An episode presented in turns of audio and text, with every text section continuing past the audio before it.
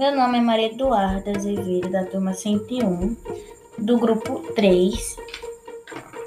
O meu tema é sobre envoltórios e especializações da membrana. Vou falar sobre o glicocálice e a individualidade da célula. O glicocálice é o envoltório externo à membrana plasmática, presente em células animais e de alguns protozoários.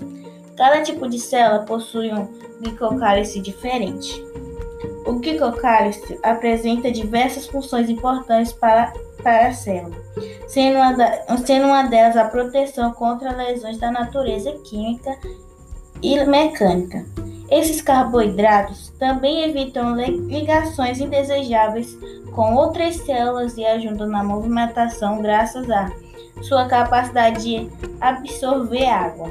Outra função extremamente importante do glicocálice é o reconhecimento entre células e a adesão celular, que permite que as pessoas, que as células unam-se umas às outras e também a outras moléculas, dentre as glicoproteínas presentes no glicocálice que ajudam na união das células. Destacam-se a fibronectina, viculina e a laminina.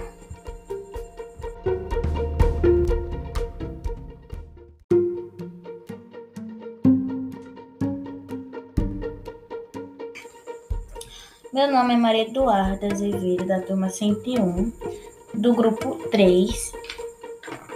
O meu tema é sobre envoltórios e especializações da membrana. Vou falar sobre o glicocálice e a individualidade da célula. O glicocálice é o envoltório externo à membrana plasmática, presente em células animais e de alguns protozoários. Cada tipo de célula possui um glicocálice diferente.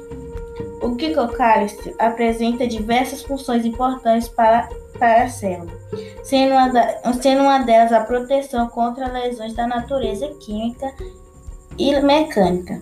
Esses carboidratos também evitam ligações indesejáveis com outras células e ajudam na movimentação graças à sua capacidade de absorver água.